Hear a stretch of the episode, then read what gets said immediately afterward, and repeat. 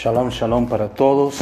En la clase hoy de Mishurin vamos a repasar un poquito si se, pudo escuchar o se estudió un poquito el shiur pasado que hablamos de las inclinaciones, hablamos de, de, la, de las diferentes, de las dos inclinaciones que fueron puestas en el hombre en su creación, en su creación cuando la Torah nos dice que cuando Hashem creó al hombre, sopló en él aliento de vida. Eh, no dice solamente de vida, sino que dice claramente eh, el libro de Job que fue el, el aliento del Altísimo, usando el nombre sagrado de El Shaddai. Fue el aliento del sagrado en nosotros. Y hablamos la semana pasada de que ese aliento de vida, ese, ese, ese ruach vino sobre nosotros, era para darnos entendimiento. Tal vez no profundizamos tanto, pero vamos a unir hoy un par de cosas aquí en lo que es entendimiento. El entendimiento que Hashem nos quiere dar es un entendimiento de sabiduría entendimiento de, del camino de Él, de lo que se llama el Derech Hashem, que es el camino de Hashem, la voluntad de Hashem para nosotros, la voluntad del Altísimo para nosotros. Si bien es cierto, la Torah dice que cuando Hashem ah, insufló o formó al hombre, usando la palabra Vayetzer, como decía, leíamos la semana pasada, Vayetzer a Hashem Elohim, cuando Hashem formó al hombre, sopló en él y cuando sopló en él, a la hora de formarlo, encontramos que la palabra Vayetzer en el original del hebreo aparece con dos letras Yud. Eh, no debería haber tenido dos letras Yud, pero tiene dos letras Yud, dando a entender, entendernos en este de que a la hora que él formó puso dos inclinaciones. Puso la inclinación del bien y la inclinación del mal.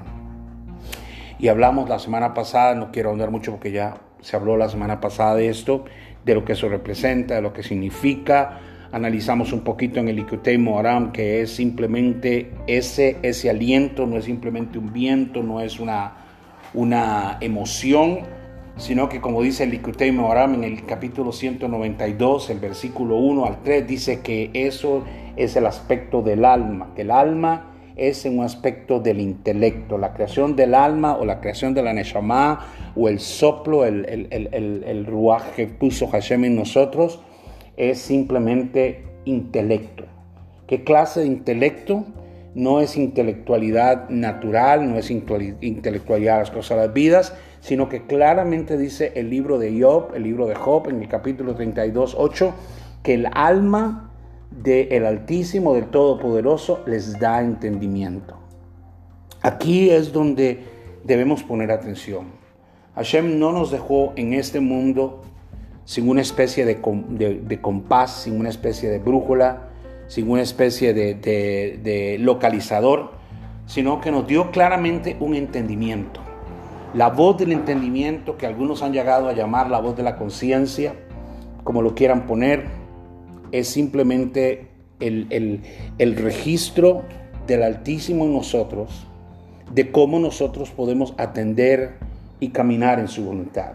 Ahora, ese registro, esa, esa voluntad, ese propósito de Él que está escrito en mi corazón, es para que yo pueda escuchar la inclinación correcta que es mi Yetzer Tov. El Yetzer Tov es la inclinación del bien y mi Yetzer Ra, la inclinación al mal. Y dijimos que por eso es posible para el hombre tener una doble moralidad. O sea, depende de qué lado de la cama, dicen la, la gente en forma común, depende de qué lado de la cama nos levantamos. Si nos levantamos del lado derecho, probablemente la inclinación va hacia el lado derecho. Si vamos a levantarnos del lado izquierdo de la cama, vamos a tener una inclinación negativa. Si ponemos el primer pie, el pie derecho, probablemente las cosas van a ir bien. Si ponemos el primer izquierdo, eh, las cosas van a ir mal. Esto no simplemente es una, una eh, prácticas o creencería, sino que es muy importante que como decían los antiguos, hay que empezar el, pie, el día con el pie derecho. ¿Por qué hay que empezar el día con el pie derecho? Porque hay que levantarse con una voluntad con un deseo de inclinarse al bien. La mala voluntad va a estar esperándonos apenas lo levantemos, la, buena voluntad también va a estar esperando y siempre la recomendación de, que se nos dan por los sabios, por los, rabinos, a la hora de levantarnos, hacemos la primera oración donde damos gracias porque Hashem nos ha devuelto el alma y le agradecemos por habernos dado el alma de nuevo e inmediatamente vamos y lavamos nuestras manos para que al lavarnos nuestras manos toda impureza, toda inclinación que esté en el ambiente de la mala, de la mala inclinación desaparezca y ya después podemos ir al baño, podemos entonces hacer nuestro brajot, luego desayunar y hacer lo que hacemos. Pero hay una prioridad en la mañana de que nosotros entendamos que la inclinación va a estar ahí esperándonos y nos vamos a levantar y la buena voluntad va a estar ahí o la mala voluntad y la persona decide por qué lado se inclina. El mundo decide por dónde se inclina. La gente decide por dónde se inclina. Y no necesariamente la persona tiene que creer en Dios, tiene que creer en el judaísmo, tiene que creer en nada. Esto es simplemente una realidad, es simplemente nuestra vida. Nuestra vida es una, una, una vida de que hacemos cosas correctas, vamos a recibir cosas correctas, hacemos cosas negativas, vamos a recibir cosas negativas. Entonces no hay mucha, no hay una gran profundidad en eso, sino entender nada más que la Neshama, en la Neshama está escrito, dice el Ikuteme Oram, dice en el capítulo 35, porque a la renovación de este intelecto, a la renovación del alma. Todos los días yo hago una renovación del alma. El alma es llevada en la noche, es juzgada en lo alto, me es devuelta en la mañana limpia lo que pasó ayer Besrat Hashem, si yo me he arrepentido, pues en la mañana el alma se me va a volver limpia y Hashem me va a decir aquí hay un nuevo inicio, aquí hay un nuevo principio. Decimos eh, Boker Tov, es un buen día, es un nuevo día, es una nueva esperanza y empezamos a hacer lo que tenemos que hacer. Lo que hicimos ayer, bien o mal, ya no cuenta. Lo que cuenta es lo que hacemos hoy. Y lo que cuenta hoy ya mañana no va a contar porque ya mañana habrá que hacerlo de nuevo. Entonces simplemente es un día a día, es un momento en mi mente, es un minuto a minuto y por eso constantemente hay una recordación de que nuestra alma tiene que ser alimentada, tiene que ser nutrida. Y por eso dice en el libro del tratado de, de Berrajot, de la Torah ahora en el capítulo 10, así como Hakadosh Baruch nutre el mundo, así también el alma nutre el cuerpo. Nosotros creemos que es el cuerpo el que tiene que ser primeramente nutrido, no, es el alma la que tiene que ser nutrida primeramente. Pensamientos correctos, deseos correctos, corregir malos deseos, corregir malas inclinaciones, corregir las envidias, corregir el ego, corregir la, insistencia de querer hacer las cosas a mi manera. Y por eso eh, eh, al entrar en esto, el alma automáticamente va a nutrir el cuerpo y el intelecto, que es lo que estamos hablando en el estado del alma. La sabiduría da vida a quienes la poseen, dice el libro de Coelet, el libro de Eclesiastes. La sabiduría le da vida a los que la poseen. ¿Qué es el intelecto? No es simplemente conocimiento, no es letras, sino que es eh, sabiduría. Vamos a caminar no en un camino que podemos aprender en las universidades, en las escuelas, sino que realmente es que el hombre escuche su voz interior. Eso es prácticamente el resultado. Hashem grabó algo en tu vida interior y lo único que tú tienes que hacer en la mañana es tratar de seguir la inclinación de Hashem, buscar la inclinación de Hashem. Hashem, ¿por dónde? Hashem, ¿qué quieres que diga? ¿Qué quieres que haga? ¿Cómo lo hago? Dame, dame entendimiento, Hashem. No, me, no, me, no sea yo eh, tan egocéntrico, tan orgulloso de pensar que yo ya sé todo, que ya lo conozco todo, que siempre yo voy a hacer las cosas bien, que siempre voy a tener la palabra correcta, que siempre voy a tener el pensamiento correcto, porque no es. O sea, nos vamos a equivocar, vamos a fallar, vamos a decir las cosas que no están bien, vamos a actuar en una forma incorrecta. Pero entonces venimos y hacemos la corrección. Eso es lo que hablamos la semana pasada ¿Para qué se nota sabiduría? Para hacer tikkun olam. ¿Qué es tikkun olam? La corrección del universo, la corrección de mi vida. Si has tenido actos impuros, actos incorrectos, desobediencia, bueno, no es simplemente glorificarse en eso, celebrarlo, sino venir y hacer, ¿qué? Hacer teshuvah, hacer un arrepentimiento delante de Hashem, y al hacer teshuvah, Hashem, perdóname, te fallé, Hashem no debía haber dicho lo que dije, Hashem no debía haber escrito lo que había escrito, Hashem no voy a decir esto, Hashem no va a hacer esto, y viene el, la teshuvah, viene el arrepentimiento, y luego la corrección, corregir ojalá ese acto negativo con un acto positivo. Ahí nos introduce a los aspectos más profundos que dijimos la semana pasada de la, de la realidad de quién es nuestro Dios. Y realmente hay una pregunta, ¿quién es Dios o qué es Dios? Y eso ya es demasiado. La gente ha tratado de dar un entendimiento a esto, pero esta es la clase de sabiduría que quiere entrar en nuestro corazón. La Torah nos dice, bueno, la Biblia hebrea en la, en la Tanaj nos dice el principio de la sabiduría es el temor de Hashem. ¿Cuál es el temor? Guardar sus mandamientos.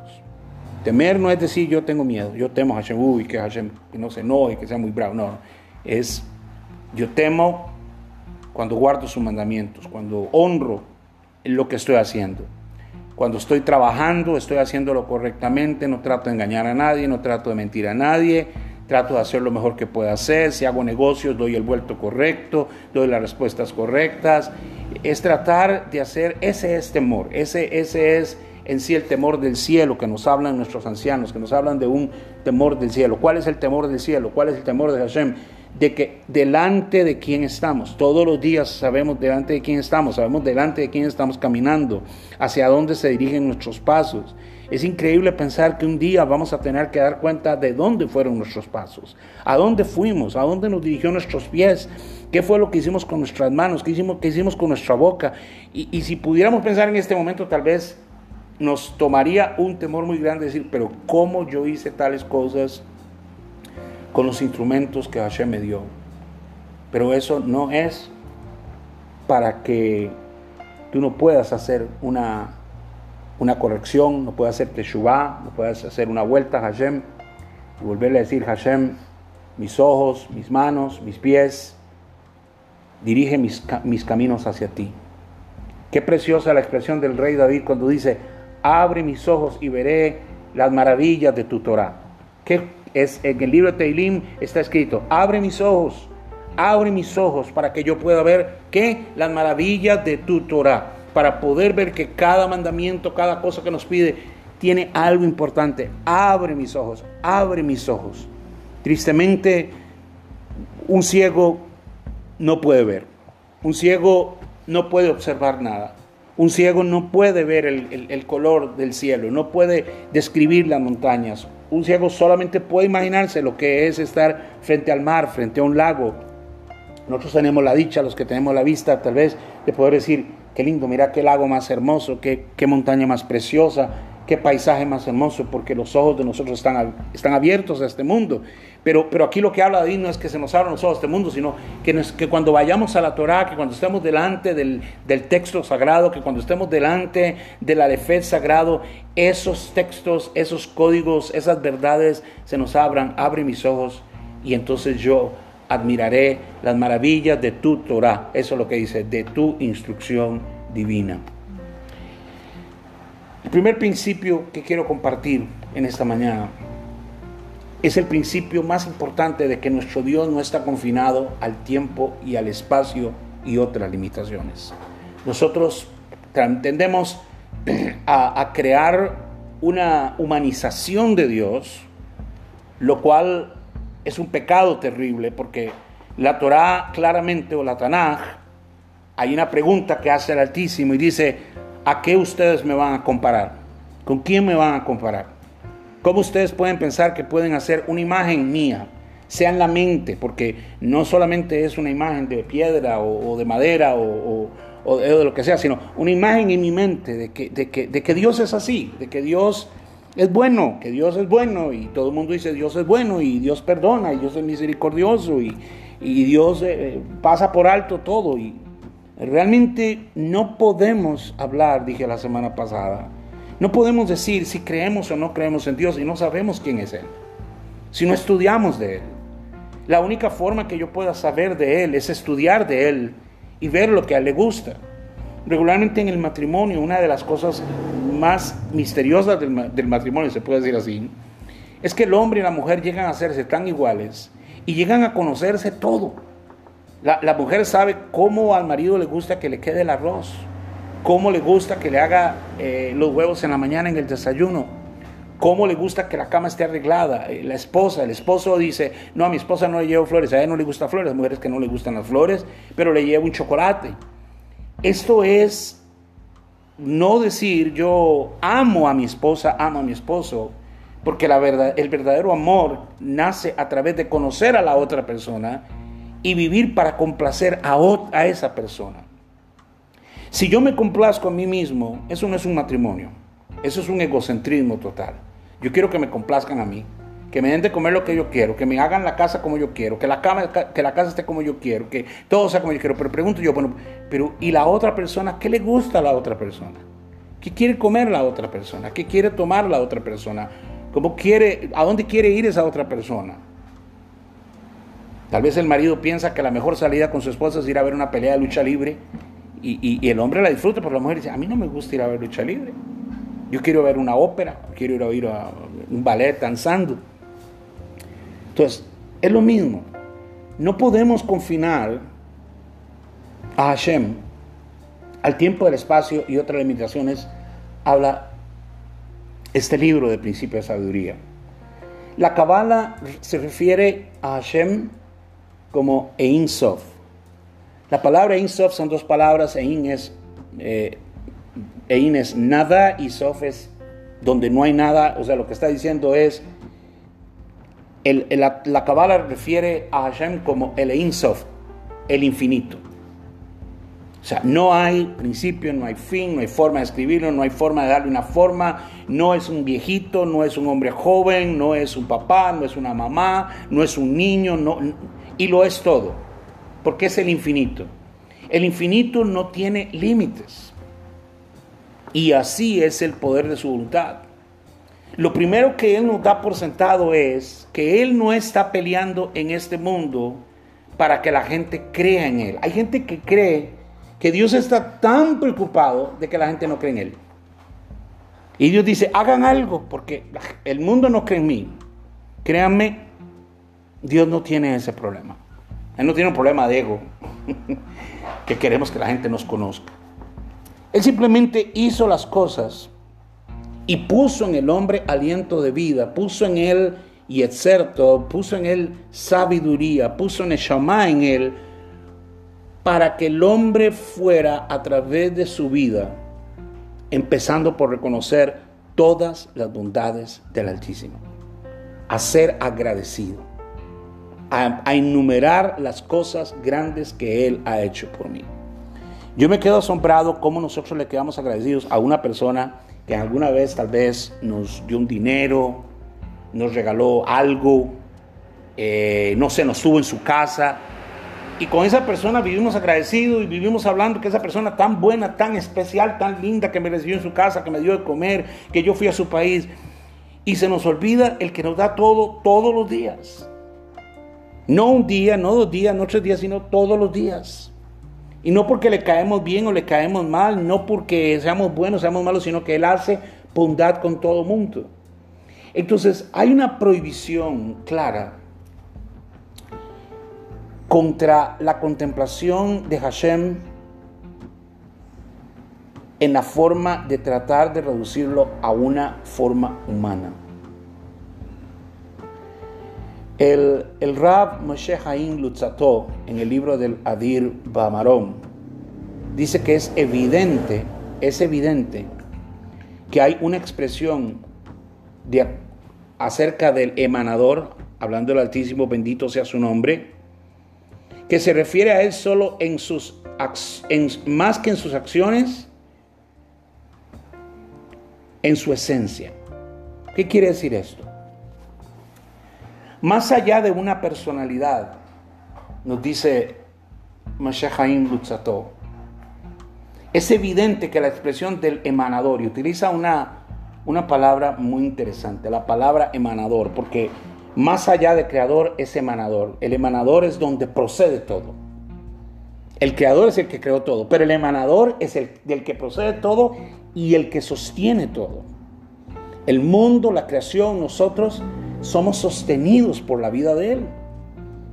O sea, yo respiro porque Él me da aire para respirar y me da la capacidad para respirar. Y todo lo que está es producto de su emanación. Una planta, un árbol, un fruto. Entonces, se refiere no solamente a sus acciones, dice el, rabino Moshe Haim Lutzató, sino que se refiere a su esencia. Aquí hay un punto muy importante. ¿Qué quiere decir con su esencia? ¿Cuál es la esencia del Altísimo? Dijimos que Él es Sof, que es eh, el, infinito, no lo podemos poner en palabras, no lo podemos poner en cuadros, no lo podemos poner en descripciones. No hay forma de que nadie pueda llegar a ser un claro esencia. Hemos conocido al Altísimo a través de una presencia que ha sido reducida en este mundo. ¿Por qué reducida? Mire lo que dice, por ejemplo, una oración que hacemos en el día de Shabbat, que empieza con Minei Ramam Minkodat y Kadishat de Hol Kadishim. Que sea la voluntad del anciano de días. Ya ahí entra una expresión profunda. Un anciano de días. No es una persona de la tercera edad, tampoco es un niño. Lo escribe Viei Raba Min Kodam Kadisha. Atika Kadisha, anciano de días. De Hol Kadishim, el más santo de los santos. De Hol Temirim, el, más oculto de los ocultos. Y Setimá de Jolá, dice, el ser más oculto. ¿Qué es esto? Esto va más allá de simplemente pensar que estamos hablando de alguien que podemos conocer de la noche a la mañana, sí, ya yo conozco a Dios. ¿Ya tú conoces a Dios? Sí, ya conozco a Dios. Qué bien.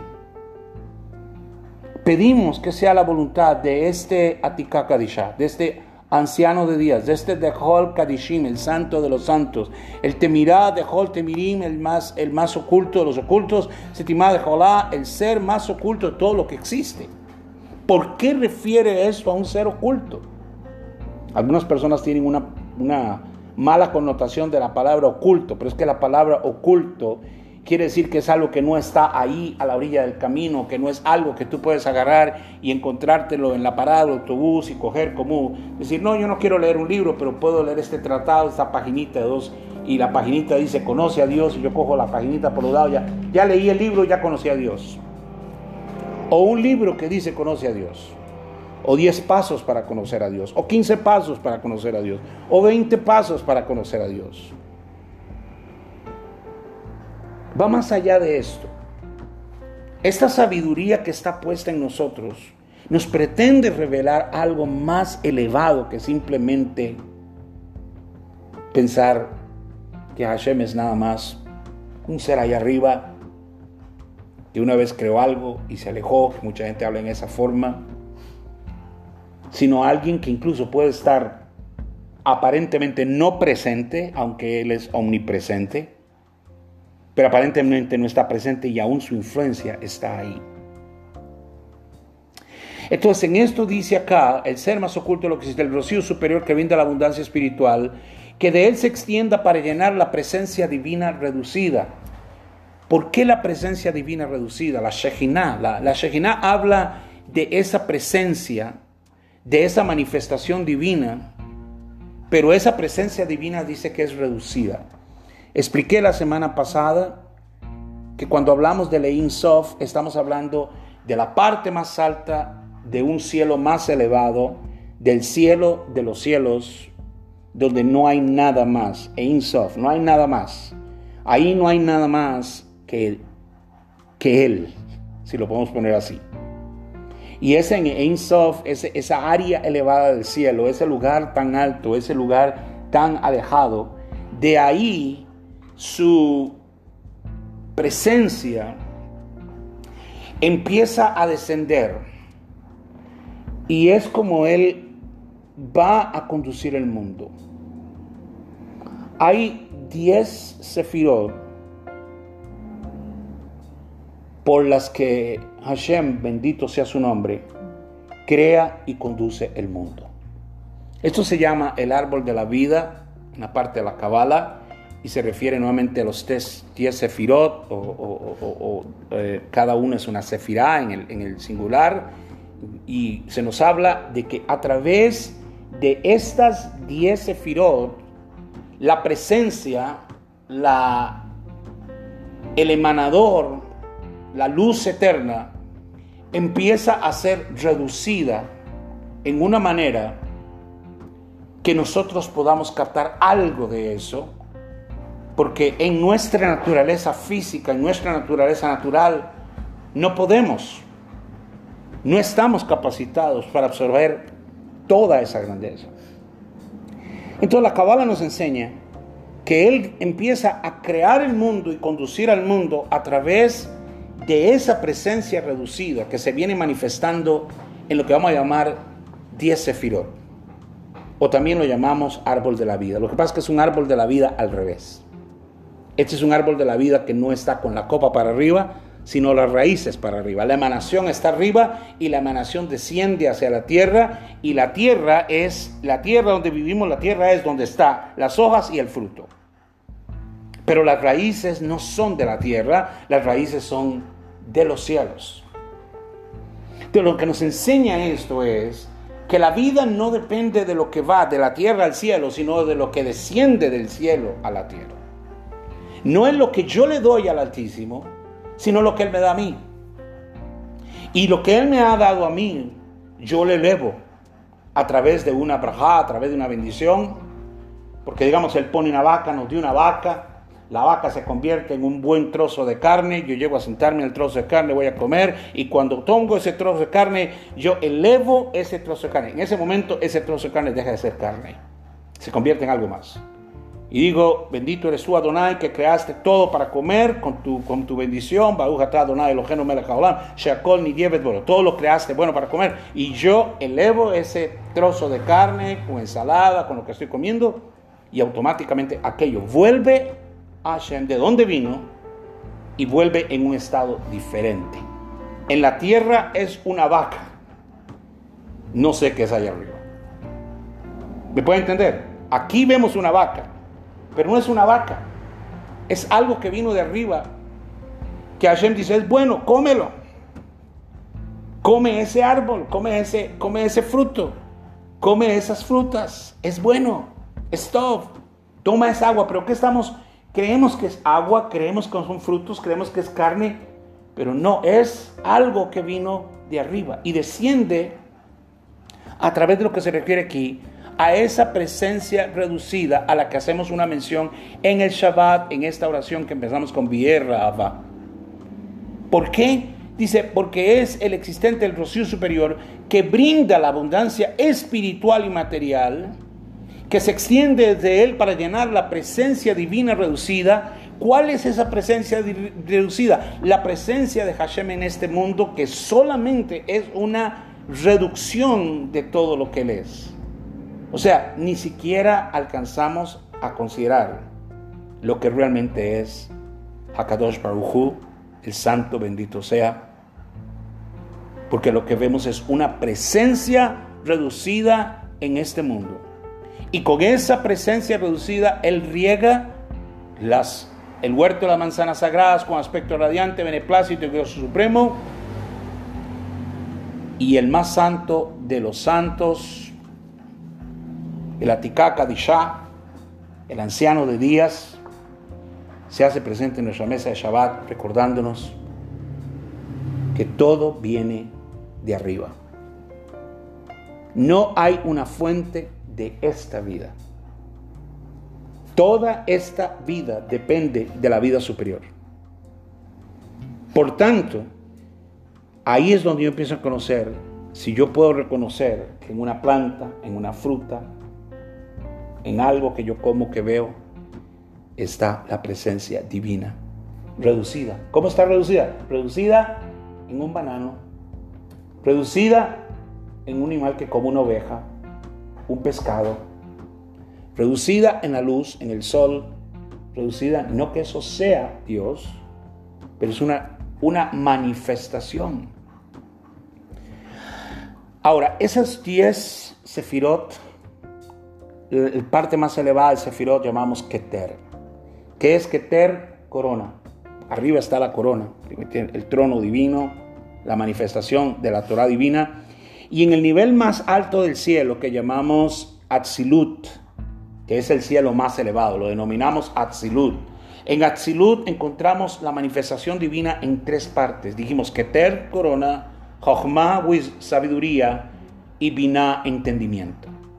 Entonces encontramos una manifestación de reino balanceada entre dos cosas, sabiduría y entendimiento. Vean que no habla de intelecto humano, conocimiento humano, eh, lógica humana, sino que la palabra que usa es la palabra jochma, que es sabiduría, y biná, entendimiento.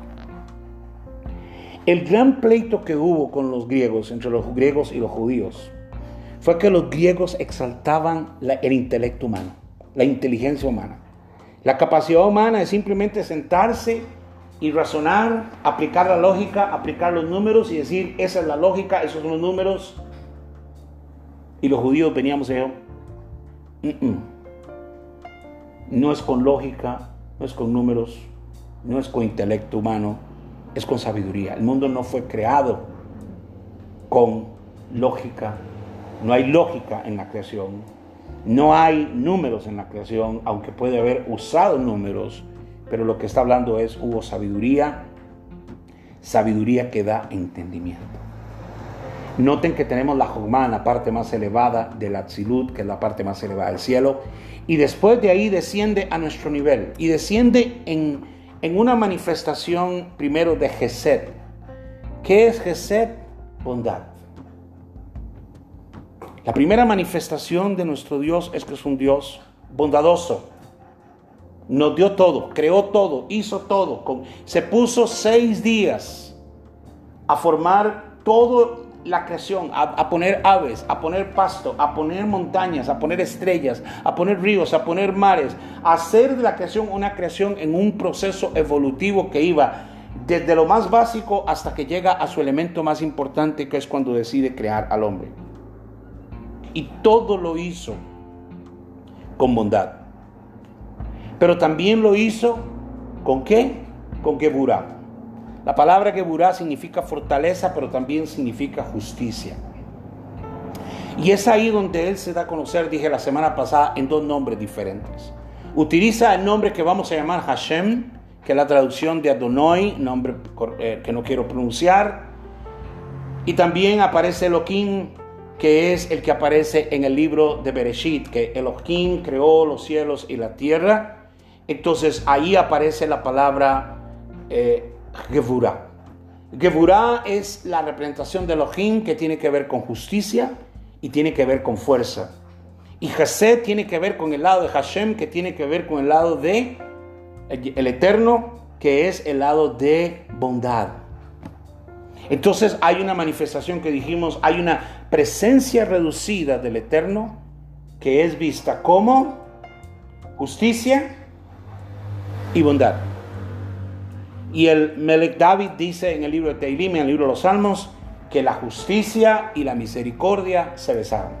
Y quiere decir que la creación misma fue hecha en un beso, en un acuerdo de esta presencia reducida que es Hashem, como Hashem Elohim, el eterno Elohim, utilizando nombres para no usar los nombres sagrados.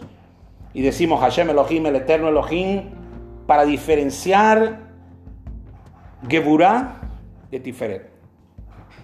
Y finalmente, la creación desciende a través de estos dos elementos que son justicia y bondad.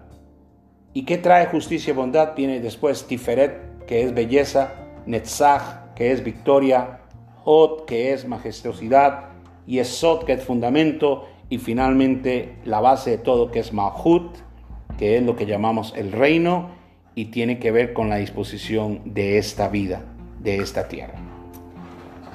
Entonces, los sefirot son las facultades divinas que Dios utiliza para crear y conducir los mundos. No el mundo, los mundos todos los mundos que existen, que han sido creados por el Eterno, nosotros conocemos uno, los otros no los conocemos, pero Él no creó un mundo, creó los mundos. Y Él dirige y conduce la vida de estos, dos, estos mundos a través de estas diez características que llamamos Sefirot. Y todo esto, Sefirot, estos diez Sefirot, cada Sefirá representa una capa de la presencia reducida de Hashem. Y podemos decir, es Hashem y no es todo Hashem, porque Hashem es más que eso. O sea, podemos decir que Él nos reduce un poquito el, el, vino para que no nos llegue muy rápido. Hay que tomárselo con un poquitico de agua para que no haga un efecto tan alto, porque para ir conociendo todo lo que tiene que ver con Él, en realidad es más allá de lo que nosotros vamos a pensar. Moshe Rabeino, Moisés, su primer rabí, dice la Torah, tuvo la oportunidad de tener un encuentro con Hashem como ningún otro hombre ha tenido. Y le pidió a Hashem que le mostrara quién era él. Y dice que en palabras del libro de la Torah, lo que él vio lo escribe como la espalda. ¿Tiene Hashem una espalda? No, Hashem no tiene espalda. ¿Tiene Hashem manos? No, no tiene manos. La Torah va a hablar de la mano de Hashem, del brazo de Hashem, de la, de la espalda de Hashem, pero no tiene manos, no tiene brazos, porque no es un ser humano. Pero nos está dando una ligera idea de que lo que Moshe vio en medio de la grandeza y Hashem lo tuvo que poner en una roca, lo metió escondido en una roca porque la, la, la magnitud de la fuerza y de la energía que iba a venir era tan fuerte que si no lo metía en esas rocas, Moshe hubiera sido despedazado. Y dice que vio la espalda de Hashem. Este es el hombre que estuvo más cerca que todo. Llegar y decir que hemos visto el rostro de Hashem, que hemos estado delante de él, no lo creo. Dios gobierna el mundo a través de tres cosas importantes en su modo de conducta. Él utiliza la bondad pura, el geset y el juicio puro para traer lo que llamamos ese, ese llamado juicio puro que es lo que llamamos din y que el conductor entre uno y el otro lo vamos a denominar rahamim que es misericordia.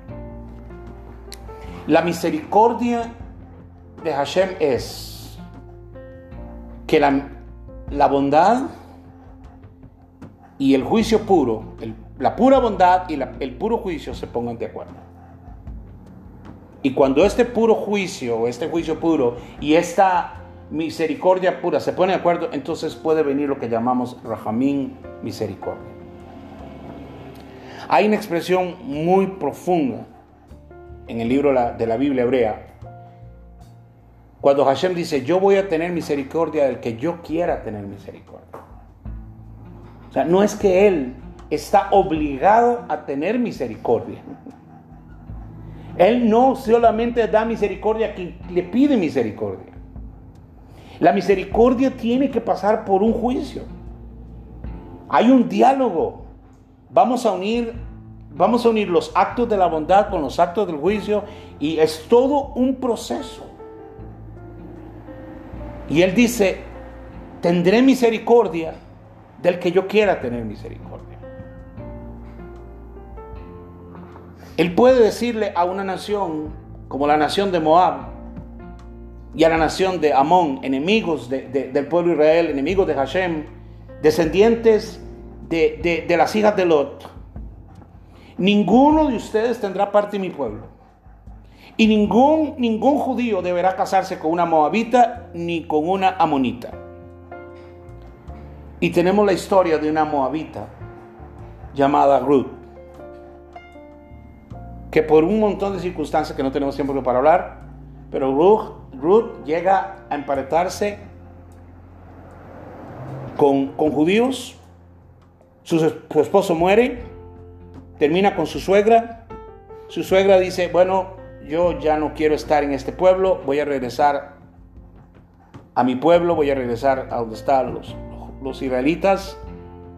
Y Ruth hace una declaración muy profunda, dice, yo no te voy a dejar, tu Dios será mi Dios y tu pueblo será mi pueblo. Y hace una teshuvah increíble. Pero la teshuvah no cambia el decreto de Hashem. Hashem dijo, ni un moabita, ni un... Eh, pero ¿por qué? ¿Por qué Ruth y por qué no otros? ¿Por qué particularmente solo con Ruth Hashem dice, sí?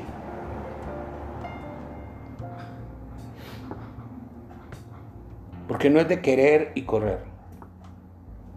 No es del que quiere, no es del que corre, no es del que se esfuerza solamente, sino del que Él quiere tener misericordia.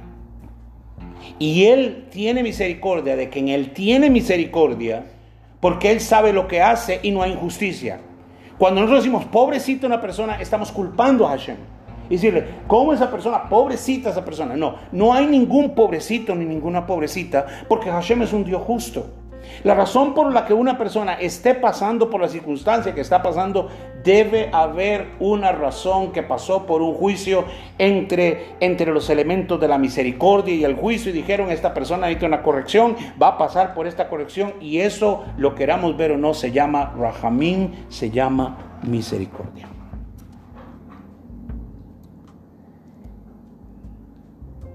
Entonces empezamos a entender que no es aquello nada más de llamar a Dios Dios de amor, Dios de juicio, porque Él es un Dios de juicio y es un Dios de misericordia. Él es pura bondad, Gesed, y es juicio puro también, es un din. Y el conductor medio entre estas dos manifestaciones de Él para este mundo es lo que denominamos Rahamim.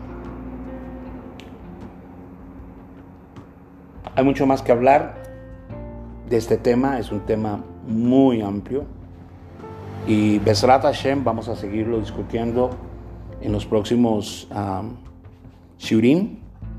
Pero mi Shior de hoy nos pone en la parte de ver entonces lo que invitamos cada Kabbalah Shabbat, cada viernes en la noche, cuando nos reunimos, hacemos Kabbalah Shabbat es una invitación a esa presencia divina, reducida, a venir a nuestra mesa. La mesa de Shabbat no es la mesa de nosotros.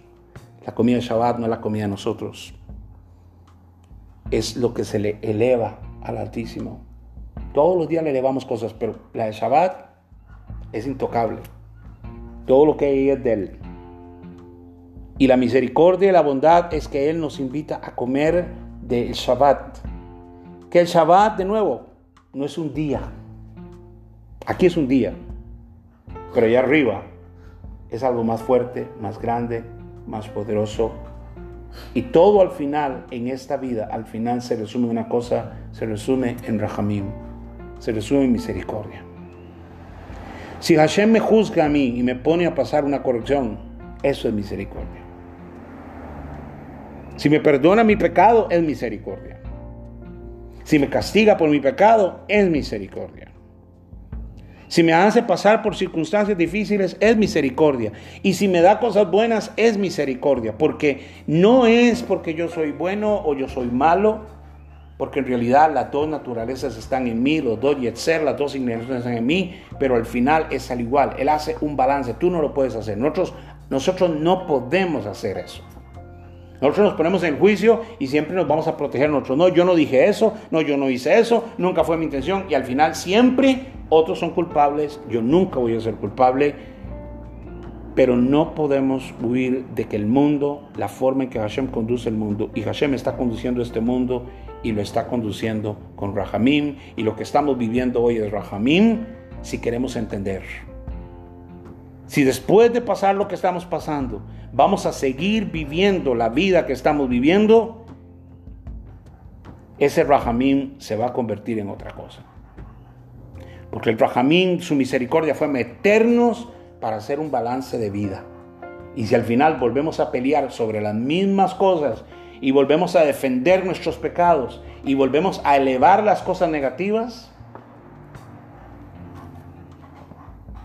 No preguntemos, ni digamos pobrecito, porque aquí lo habla claramente.